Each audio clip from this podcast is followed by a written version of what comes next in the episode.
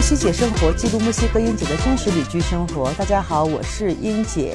前两期节目我们请来了一位流浪拉美的老阿姨 Elena，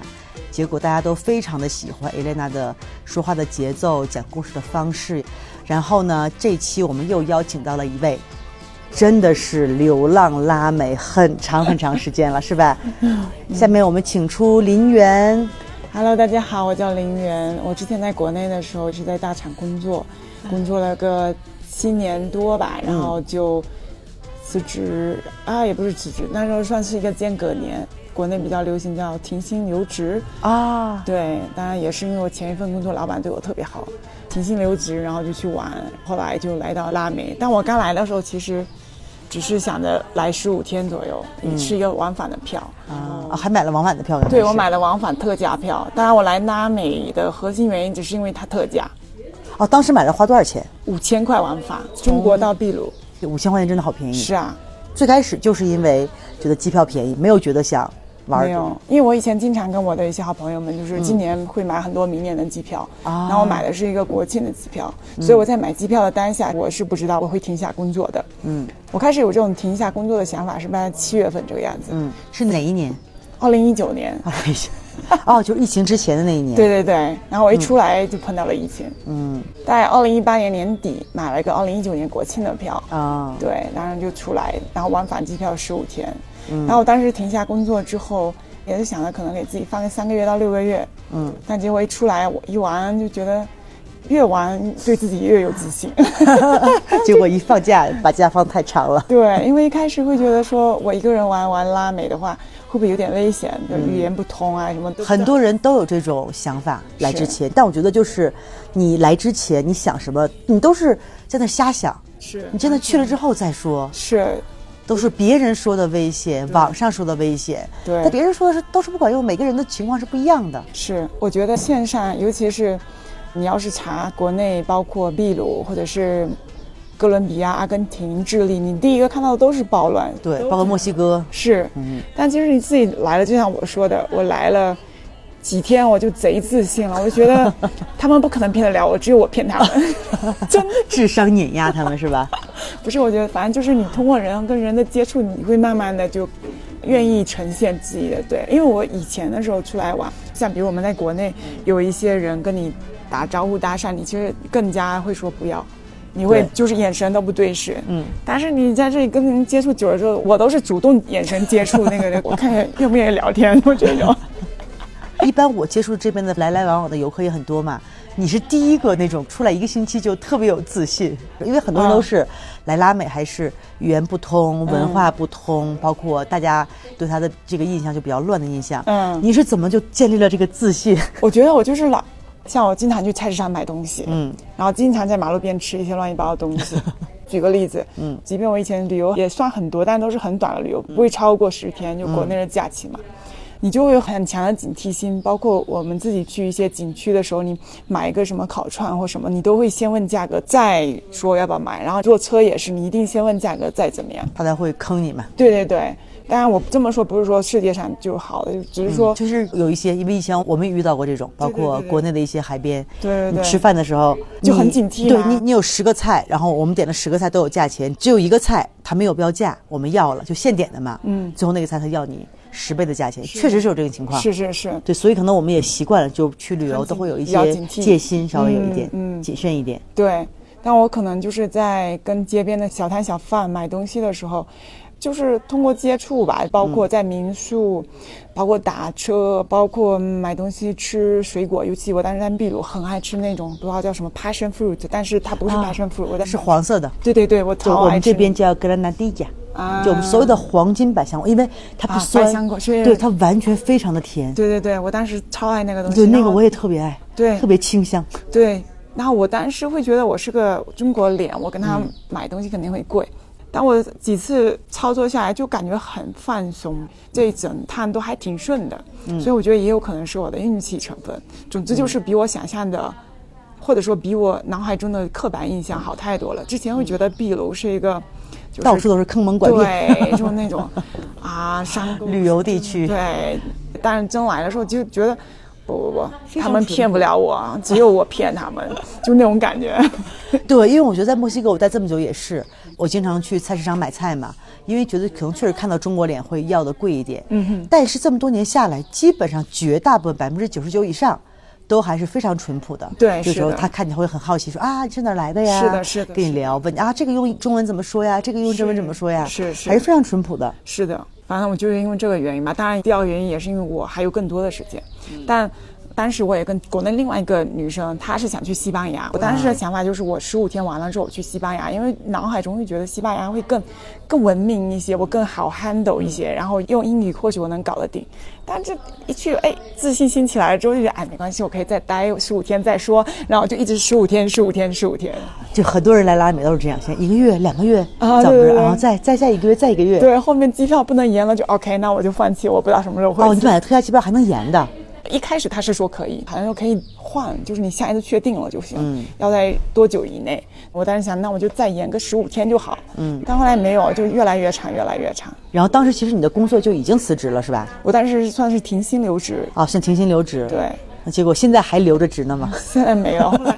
但是我当时停薪留职，然后来玩，完了之后就没多久就疫情了嘛。嗯，然后疫情的时候也没有人催我回去，因为当时国内先疫情，嗯，大家就不会觉得啊我要往国内跑。但海外开始疫情的时候，有考虑过要回去。啊，其实当时你看你十一过来玩的嘛，然后其实到疫情的时候那会儿已经是二零二零的年的年初了十二月底开始在微博上嘛，然后就一月份、二月份大概这样。啊，那那你基本上那会儿已经在这边待了十月、十一月、十二月，差不多三个月了。对，是的，那你就刚开始从十五天延到一个月，对。然后后面一个月不能啊，就想了啊，我不知道什么时候回去，但然是后半反正年就吧反正就对对对破罐破摔了。对对就是对我就玩儿吧，我也无所谓了，反正我那边也没有工作，对，反正你都是买一张机票，今天回去，明天回去，都是付一样的钱所以吧嗯就。一直在这儿待着。你对当时是一直在秘鲁待了多久呢？我在秘鲁待了有。也是待满了签证的整个时间，应该也是三个月。主要我是在那个 Cusco，Cusco，、啊，对，库斯科，很多人都跟我说库斯科特别好，说跟我们这儿是 San Cristobal 非常我我像。很喜欢这种的，像是那种有点殖民地一样的对小镇，我很喜欢。然后就是各种国家的人民文化比较融合，比较有意思。是的，是的。当时那个库斯科是我第一个接触的这么一个小镇，啊，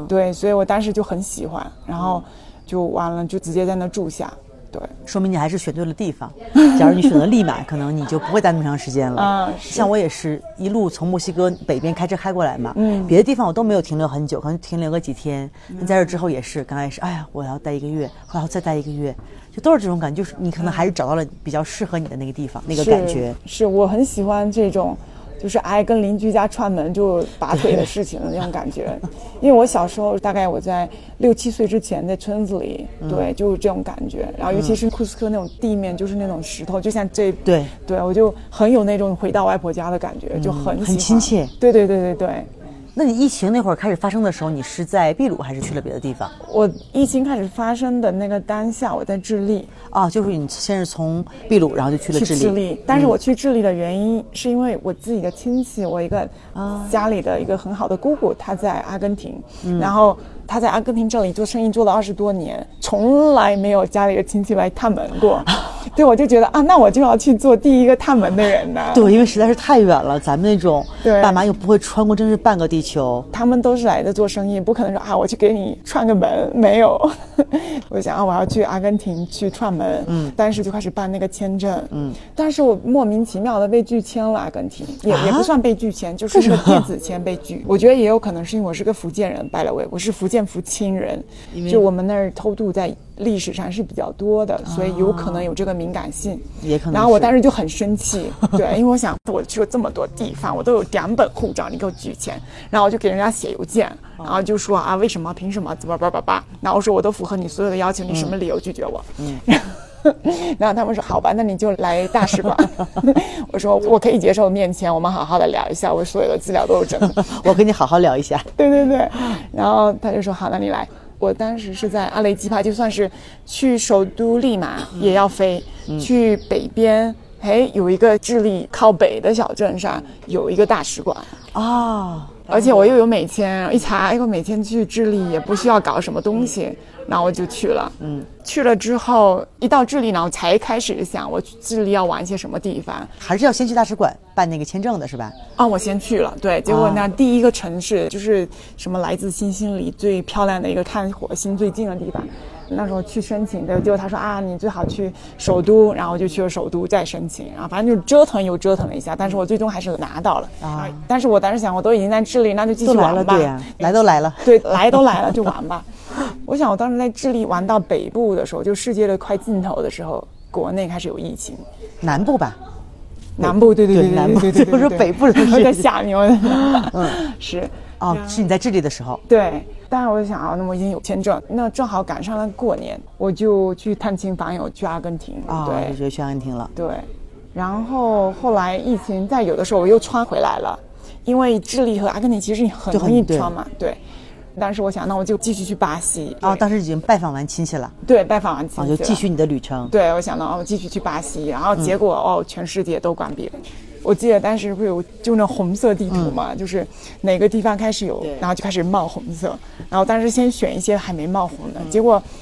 不超过一星期，全世界各地都红了。啊，当时你是在智利，在想我下一个去哪儿，再对对选择对对这个目的地。我当时巴西的签证都办出来了，只不啊过巴西是南美洲第一例。嗯，对，如果你回去溯一下，它是南美洲第一例，所以我当时把签证出来了，临门一脚没走，我就想啊，那你都已经疫情了，那我就再换一个国家，玻利维亚吧。然后你就犹豫刷机票两三天，哎，玻利维亚也有了，啊等你就犹豫的时候，，对，全有了就，全都有了。对，然后就这时候再犹豫的时候，国境就关了，啊，当时拉美的那些国家国境基本上都关了，是吗？都关了，对，啊。那关国境的时候，你是在哪儿？还在智利，我在智利首还都。还没有，就是选了半天。对，就还就没哪儿哪儿都选去择不来了。我觉得当时智利刚开始有个十例左右吧，嗯我身为一个中国人极其紧张了。对，嗯我就在首都，然后我就记得智利首都差不多有两三百例的时候，我就开始戴口罩，戴 N95 的那种非常防护的。嗯当时还能买到口罩是吗？当然只有我在买口罩，我怀疑。哦，就当时还有卖口罩，但是他们还没有，因为在国内的时候，大家都已经开始抢购口罩，因为对对已经买不到了。对那可能拉美人他们的神经对，反反射弧没有那么反射弧很慢，对对，因我为他们就不习惯戴口罩嘛。对我买了口罩 N 9 5 3 M 的那种，买了二十多个，然后酒精买了五桶吧，现在想觉得。 对，然后它发展到三百到五百个的时候，我就不太出门了。这个时候就弄了一辆二手的车，啊，还在智利还搞一还个，智利，哎，这个车太牛逼了！二手车买一辆，就是那种破到一个不行的，折合人民币五万块左右。哇，那五万块你这车很贵了，我那个车才在美国买的才四万块，车况非常好，是吧已经开了快六年了。 SUV 就挺高的，反正 anyway，就嗯那你还投资挺多的，因为我们在墨西哥，他们来这儿买都一两万买个车，。哇靠！在我脑海中，福建人这种财大气粗，他们买车都是七八十万 对你买个我五说万的，五万，你已经很财大气粗了。 你在拉美就是买个五万的车，非常财大气粗。太搞笑。对，但是那时候就弄了一个车，这车特别牛逼，在我走的时候想卖了嘛，嗯就车可以涨到了七万多。就因为那时候啊为什么还还全世界赚钱了的贸易都嗯停停嘛了？嗯对，by the way，我那个赚的一塌糊涂，停车停的奇烂，就车库里面倒车，屁股全都刮飞了那种。结果还赚钱了，对，哇！你你你这个真是头一回听说到我创自己造也江湖是头 一回，我自己也是头一回。我从来听说车是消耗品，但是因为那时候疫情嘛，然后他那个要二手车内需增高，嗯啊嗯但他又进不来了，所以他就变成了。需过于求了，我觉得那个车都被我赚的破的一塌糊涂，哇前就面还那还个还多卖了 对，两还多万卖了 两万，牛逼坏了，这靠这个钱就又可以对多 就浪烂两浪几个月了。是是是，那你当时为什么要买车呀？就因为五百多例的时候，我就已经觉得我不敢出门了。啊，就是对避免乘交通工具。对对对，就是公共交通工很具紧张，很紧张。嗯，这个心态我，这一点我也想说，就是我到了后面，我在哥伦比亚那时候一天三千多例，我整个就嗨爆了，天天也是去跳萨萨、跳巴恰达，人挤到爆，我也没把这事放在心里。我就发现，我以前的时候，在这件事情以前，我曾经觉得我是一个挺独立思考的人，但通过这件事之后，我觉得我压根没有任何独立思考的能力。为什么？我只能说，我今天的理解的角度是这样的，嗯因为同样的一个疫情，同样的一个事情，你前面的反应那么大，现在的反应不大，但是人还是同样的一个人，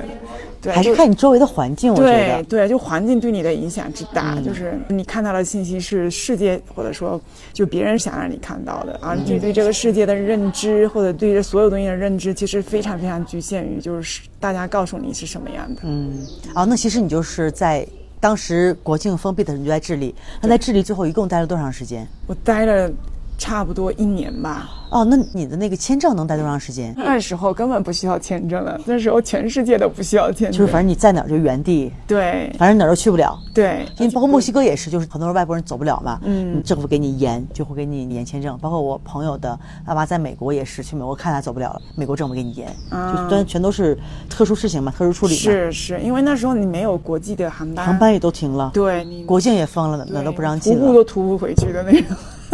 那你那会儿有没有想过回国？当时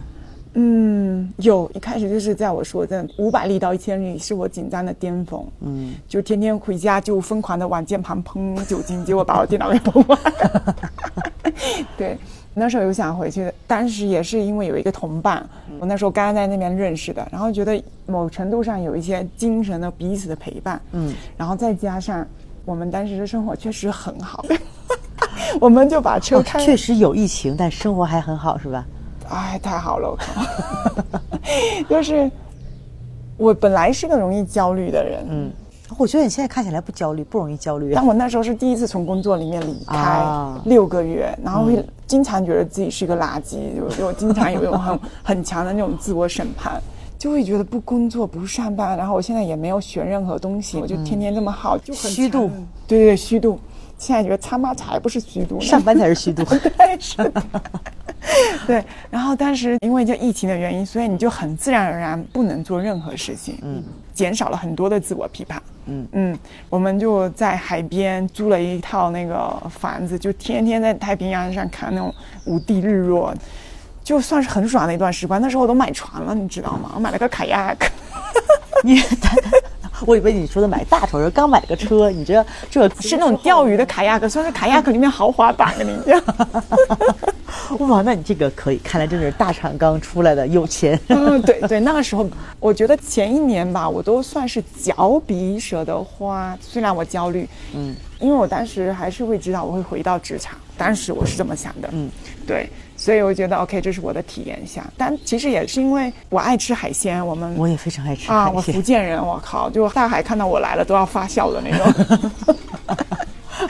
对，我们就去了一个海边的小镇，然后人特别少，你每天吃海鲜、划船出去钓鱼，钓了一贼多鱼。我第一次知道，你站在沙滩上甩那个钩是可以钓鱼的，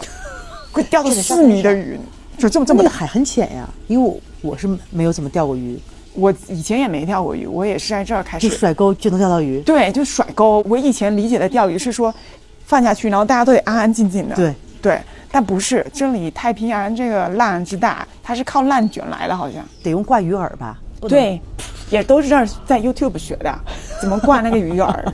太牛逼了！就在智利，我觉得哈，一个中国品牌如果想要进入智利，你不搞一些户外活动是进不去。 真的，他们的全民就是钓鱼啊、tracking 啊，就都是嗯这些。对。那你们钓完鱼之后自己回去坐着吃。对，都冰箱都放不下。你感受一下我们这个海产量，真的是。那当时你们就相当于就是去躲到那个小地方去了，是吧对？反正你也没什么事情能做。对你也没什么事情能做，主要当时只是害怕圣地亚哥。南美整个是地广人稀的，嗯，对。只要离开首都，基本上到处你跟邻居的距离也是很远的。对，所以当时我们就去了海边，住了一个折合人民币才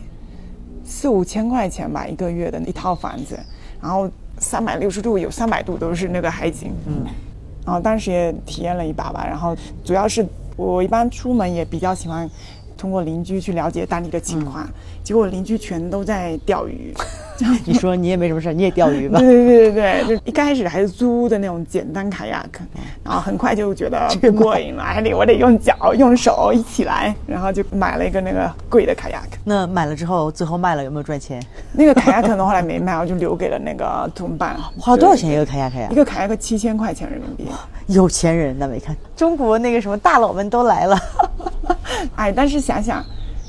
我以前在深圳的时候，我自己觉得还是比较受这种消费主义哎所咱妥这协边很对多，都是这样对所以你从深圳来到南美，衣服我都已经可能有半年多没买了，所以就觉得买一个七千块卡亚克还好，但是嗯对，我现在在这边也是都不买那些什么不需不必要的东西。对在国内就是你总想看啊，淘宝天天晚上一没什么事儿，睡不着觉就刷淘宝，就买一堆东西。是后来其实发现没有这些东西，完全是的，没有什么问题。没有问题，是、嗯完全没有问题。现在反而多了对我来说是个负担，嗯就舍不得扔，然后又要背，然后我去坐飞机又得超重，嗯受不对了。，那你在这里差不多就待了一年，待了一年之后，就国庆就开了是吗？还是可以走了？嗯没有但是从几月份待到几月份？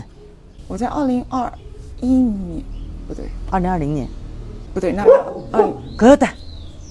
二零二零年，对对对，二零二零年疫情 嘛，对对，二零二零年大概四五月份这样子，我就啊嗯想着继续换一个西语国家啊。对，也是因为我当时在智利认识了很多其他的人，然后就就会聊旅游的情况。嗯我问他们最喜欢的国家是哪儿，很多人提到哥伦比亚，说到人民非常热情，因为我当时就觉得智利人已经很热情了，还有更热情的。对，对啊，我就想去。然后他们说，智利都算是南美里面冷漠的人了。智利是属于，就是我也没去过智利，但是就是从跟朋友聊天，因为这边很多智利的游客，嗯就大家对智利的印象就是连墨西哥人都听不懂智利人在说什么。啊，是他们的语虽言然他们都在说西班牙语，但真的口音非常的重。是，这也是那段时间我在那儿也没有考虑过要去学西语，对你学那个口音，你会被全世界人笑话的。倒不仅仅是因为笑话，我就觉得我好不容易学了那么费劲，我就要所有人都听得懂。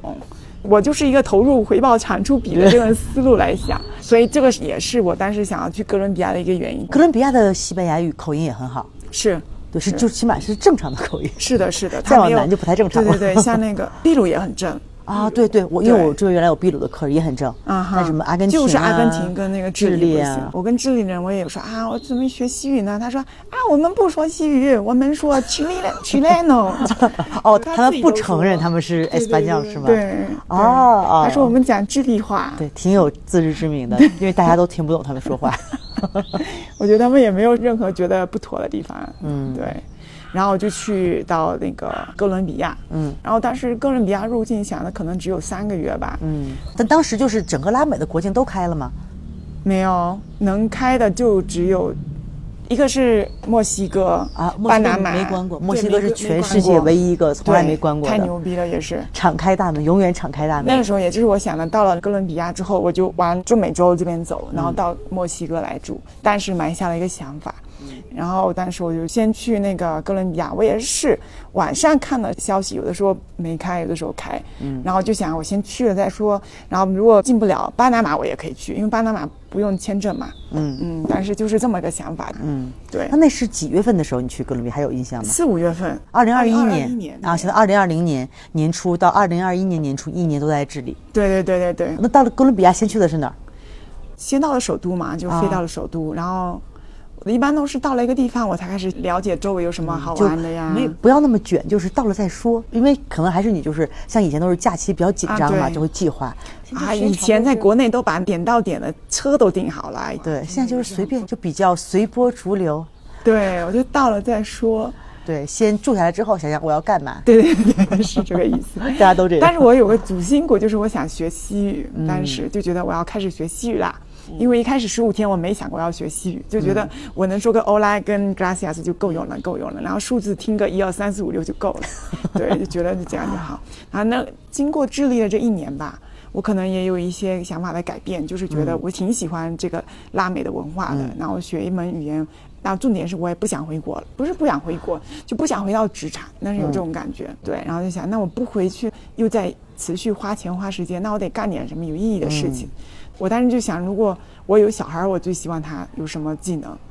就这么想，要把自己当小孩儿养，把自己当自己的小孩儿一样。对，就希望他有个语能有不同的语言，这样去减少一些信息差吧。对，对，因为这个就是有一个叫语言假说嘛，就是说当你学会一种语言的时候，你就会学会说这个语言的人的思考方式。嗯，我不太确定啊，因为我现在也不是一个 multi language，还不到那么熟练的掌握这个西语。但是我会觉得我讲西语的时候更开心一些，讲中文我就会比较也也很好啊，就是就是需要 母语嘛，对，我会比如像我现在看你觉得妥当了，我就开始瞎逼一逼。但是整体来说还是比较谨慎一点。嗯然后尤其讲英语，现在旅游久了还好，但是因为我以前用英语的都是在我的工作的时候，嗯然后我就觉得特别烦，就是这些我以前有好多的同事是，比如说美国或者。英国就是供应商啊，我来嗯过这些东西，然后他们讲起英语来，就感觉他妈全世界都应该说英语似的，你知道，就那嗯种他感们觉。有他们那种优越感，我感觉可能就是因为确实英语是一个世界语言，所以但是你也确实也是最简单的语言。啊哈，然后就觉得啊，你 你你必须会，就讲得很快或者什么也对。但是讲西语就很开心，我去菜市场买个东西，大家觉得我能对得上西语两句话，他都对很开心。对，因为可能对他们来说，英国人或美国，他们觉得啊，你讲英语是应该的。对对对对对对，但是对他们来说啊，就像外国人去我们中国，这种文化其实有相似的地方。对比如我们看到一个外国人讲中文，我们也很高兴，对对对是吧？对对对对其实就是换位思考。我们到这儿之后，对他们听到哎，我们一个这么远来的呃东方面孔，对能讲点西语，他们也非常的高兴。是是是，对哥伦比亚，我当时一到，我就发了个朋友圈，然后说啊，嘚瑟，就是自己到了， 又换了一个国家。然后，但是因为我之前的一个工作背景，我在互联网那个手机厂待了个七八年，然后另外我第二份工作找到我，就说、啊，你要不要感受一下，就是在新一个国家，啊啊，就直接有工作邀请了是吗？对，当时正好比较走运吧。然后，但是我当时刚到也没有想去上班，然后就说啊，我刚到，我我有三个月的那个签证，对我，我这三个月我得旅游一下，但可以见面吃饭聊聊天，看一看情况。嗯，对。然后后来主要也是因为薪资给的不错，然后再 加上就是嗯还核心是原因为五斗米折腰，对折腰了。对。但还有一核心的还有两点，第二就是我还没见过拉美的职场长什么样，啊，对我觉得也很有意思。新的体验，对，然后再加上我的工作的范围变大了，就是我以前是做那种创意管理，嗯，然后我现在做的是整个 marketing，嗯，但是自己鼓励自己就是，哇靠，老板不怕被我搞砸，我有什么好怕？反正工资都能 领，就这个就就上了，对，那然后在哥伦比亚，你到了不是先有三个月签证吗？对是先玩了三个月还是先工作的？先玩了三个月，在这三个月的过程当中，然后我的第二份工作就是第二个手机大厂，就跟我聊这个整体的情况，那之前你在刚到哥伦比亚的时候，那会儿还是疫情，还算是对没有结束。对我在哥伦比亚整体贯穿疫情就没结束过。嗯，但那会儿的心态是什么样？因为哥伦比亚人是特别典型的、比较著名的、很开心的民族。对，很开心啊，。当时那边的情况是什么样？跟跟我们大概说说，因为你是那种亲临现场的。是，哎呀，我记得我当时在哥伦比亚首都有一个 bar，好像说是南美最大的一个 bar，、嗯就是整个有四层还是五层，每个房间一个 bachata，一个是 salsa，一个是就各种的混合，哇，特别棒，特别酷。然后一楼像是那种大剧院一样的地方，就挤满 了人 r a g a d o 那个挤得你屁嗯股都扭不动的那种。 啊哦，他还分各种风格的，对，各种风格是你就同一个伴儿。同一个班儿，它还有露天的，就它整个一栋、很大很大，一层是一个巨大，就像是我们体育场那样子的那种啊但没体育场那么大，大概就是一个大会堂的那种感觉。对，然后它晚上不同的房间、不同的嗯音乐风格。，对不同的音乐风格，就是你就完全一个晚上就串各种的场。对那，当时大家都不戴口罩，不害怕吗？在那里面没有人戴口罩，根本就没人戴口那 罩。大街上有人戴口罩吗？嗯，大街上有，因为那个时候他还是要求，就是进到公务场所，比如说超市，你还是要戴口罩，嗯应该吧？我现在都有点记不了有没有戴口罩，当时疫情的这种感觉已经淡化了，是吧？因为已经过了一年多了。很淡了。我记得我当时底下的我的社交媒体的负责人，我跟他相处了两三个月，他都已经得了两三次了。就大家都无所谓了 对，就得吧。你知道我整趟截止到今天为止，我都没有确诊过。啊。那那你有症状过没有？我但凡有症状，我就去看，就去确但有认。时候嗯那东西也不一定能测得那么准确，有时是，候也。有可能它就是个塑料检测，但总之就是，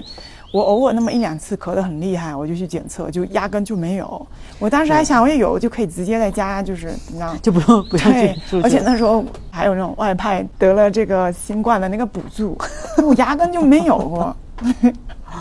因为当时在国内就觉得啊，你这是巨大的工伤嘛。嗯，对。那你三个月在哥伦比亚玩的时候都玩了点什么？我当时就先把哥伦比亚转了个遍吧，就是哥伦比亚不太大啊、不，大不大，因为大家去哥伦比亚都是。大部分人都要去卡里学 salsa，这是一个终极目的地，因为那里有全世界最集中的 salsa 的学校，我们也有 salsa 的音乐节对、艺术节。对，但我觉得哥伦比亚它可以做的事情比它这个说 Sasa 更多。啊卡是吗里比如说对，比如说麦德林，它是个世界著名的 digital nomad 的一个地方，啊它的气候也非常的好。你到了麦德林之后，你就会发现周围有非常非常多那种小镇，嗯，就是那种童话小镇那样的，你住的特别的舒服，然后物价也很便宜。嗯对，再接着就是卡塔黑纳，就是那个卡瑞宾加勒比海岸那一块，然后那一块也有一些原住民，我就大概就转了这些地方，包括那个咖啡园地，嗯，对，对非常有名的咖啡。对，我也在那儿也待了一大阵子。我觉得哥伦比亚有很多的小镇啊，就是建筑非常的那种有殖民风格，然后又很有哥伦比亚那种开心的用颜色的那种氛围。我就很喜欢走街串巷，在这种巷子里遛弯。啊对，所以。我就差不多麦德林也住了个一个月吧，一个多月，然后卡里住了也有二十多天，反正我都很慢，我住下，然后慢慢的看我要玩啥，嗯那你这样住这么长时间，自己没有觉得孤单，或者是烦，或者是累？我觉得孤单有过吧，嗯嗯，孤单这个事情，反正我现在不太记得以前我是怎么消解的，但我就觉得现在这种情绪就是一个动态的，就像是开心一样，我也有很开心的时候，但我也不能指望着很开心是能持续二十四小时。我现在就尽量把这个悲伤，或者是愤怒，或者是这种孤单，就知道自己比较有觉知，就我知道，我就是会告诉自己，好，这个情绪来了，嗯，就跟他相处着吧。对，那你这个是以前在大厂工作的时候就这样，还是真的是旅行里面慢慢学会的？我觉得是我后来，我以前大产的时候不会有这种觉 悟的，对，大产的时候就会有孤单，就会想要去、呃排解填填补它。对，对我觉得另一点是在有了大片的时间之后，你能看很多的书，嗯嗯，我觉得看书啊也有很好的帮助。以前谁说过，就是看书是一个最便宜的方式去跟一些比你更聪明的人去沟通。嗯对我非常非常认可这个说法。嗯，对，然后包括我也发现了以前的一些情绪的